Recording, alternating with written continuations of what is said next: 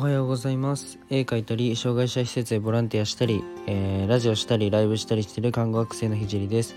えっとラジオは平日7時からスタンド FM でやっててえっと土曜日は、えー、お昼に放送します。で日曜日はちょっと不定期です。で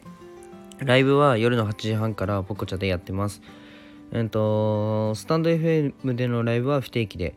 とやってます。今は看護専門学校3年生で、えっと、国家試験が迫ってるので国試の勉強を毎日やってますそれと並行して実習をやりながら毎日絵を描いてますえっと、ラジオで話す内容としては何者でもない僕の作品で世界を変えるまでの全てを発信していきます。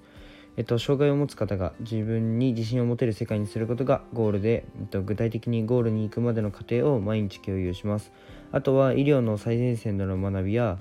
えー、他の職業に転用できる考え絵を描いき始めて3ヶ月で全国選抜作家展に選抜された僕が日々発信をしていく中で、えっ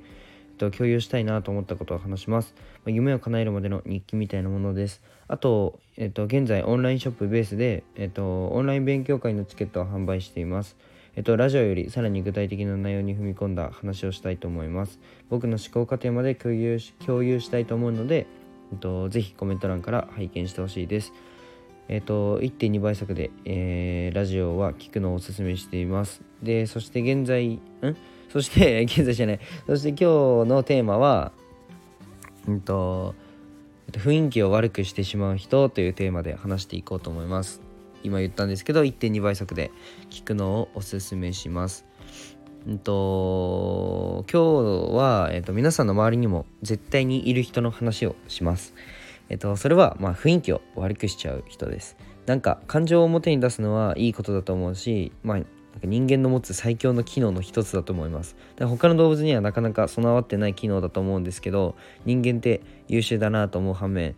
なんかそれが原因で不快に思う人だったり周りにちょっと影響してしまうことも、えーと多いです。一番多いのは多分イライラを、えー、態度に出しちゃう人。なんか職場とかでイライラしてる人を見るとなんか近寄りがたかったりうん僕があったのは飲食店ででのバイトで店長がすごいイライラしてると周りのバイトが全員気使うみたいな感じで結構周りの雰囲気をもう一掃しちゃうというかっていうのが、うんと、多いと思うんですけどあのー、まあイライライラしてる時なんか冷静に考えるってるとイライラを表に出す必要って全くないんですよね。で自分はイライラしてるっていうことをアピールすると周りは気を使うだけだし本気で不快に思う人が多いと思います。で少し今日は心理学の話をしたいと思うんですけど、まあ、原因論という目的論という対極した考え方があります。まあ、原因論というのは、うん、例えばイライラしたというのは、まあ、誰々さんが何々をやったから私はイライラした。これが原因論です。で目的論というのはイライラした態度をとると何かしら得ることができるからイライラするです。で、えっと、実は、えー、原因論の方が考え方は古くて最新の考え方は、まあ、アドラーという人が提唱した目的論というのが、えっと、新しい考え方で、まあ、人間ってそういう心理状況だよねっていうのを、えっと、明らかにしたことなのですけどまあアドラーという人が唱えてて、えっと、イライラはコントロールできると、えー、言ってます。で例えば、まあ、店員さんにの接客にイライラしたとして、まあ、店員さんがじゃあそうだな水を、うん、買ったばかりの服にこぼしちゃったっていうシーンがあったとして、まあ、ジュースでもいいです。水だったらそんなに まあジュースだとして、えっと、その店員さんに「おふざけんなよ」って怒鳴ったとします。ではではその店員さんのことを、うんと、刺し殺そうっていう人っていますかね？あ本気で。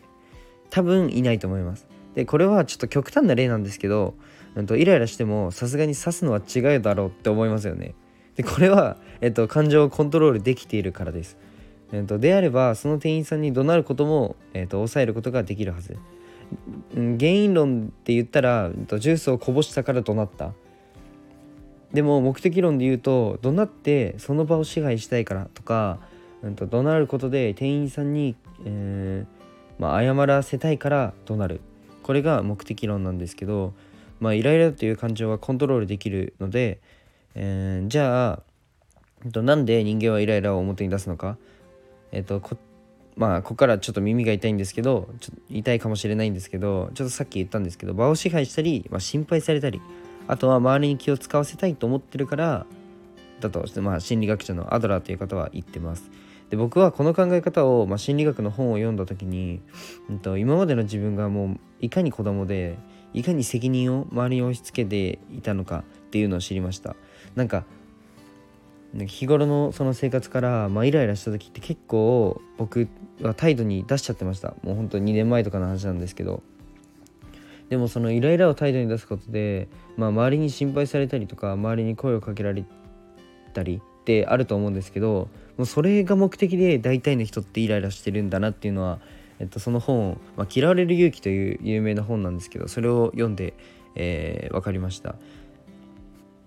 でイライラした時はあのー、ぜひ皆さんこの考え方を思い出してあここで思い表に出したらどうなるんだろうきっと周りは不快に思うだろうと思って、まあ、コントロールできるこれはコントロールできる感情だっていう風に えと思い出してみてください。まあ怒ってしまうんではなくて怒りたいと自分が思ってるっていう考え方を持つと、まあ、成長できると思うので是非試してみてください。まあ20歳が、えー、すごい生意気ですいません。でもこれはあの本当に心理学者がちゃんと提唱した考え方なので、まあ、原因論ではなくて目的論という考え方を、えー、するというのはすごいなんか僕は結構この考え方がもしかしたら今は当たり前主流なのかもしれないですけど僕は初めて読んだ時本当にあのもうその本を読んでてもう圧倒されちゃって、まあ、自分って本当に周りにいかに気を使わし気を使わせちゃう場面を作ってきたんだろうとかをなんか振り返ることができたので是非皆さん目的論というのを頭に入れてくれたら少しあの人生が好転するんじゃないかなっていうふうに思ったので共有させていただきました。じゃあ今日は、えっと、ここまでにしようかなと思います、えー、今日も実習に行ってきます。じゃあバイバイ。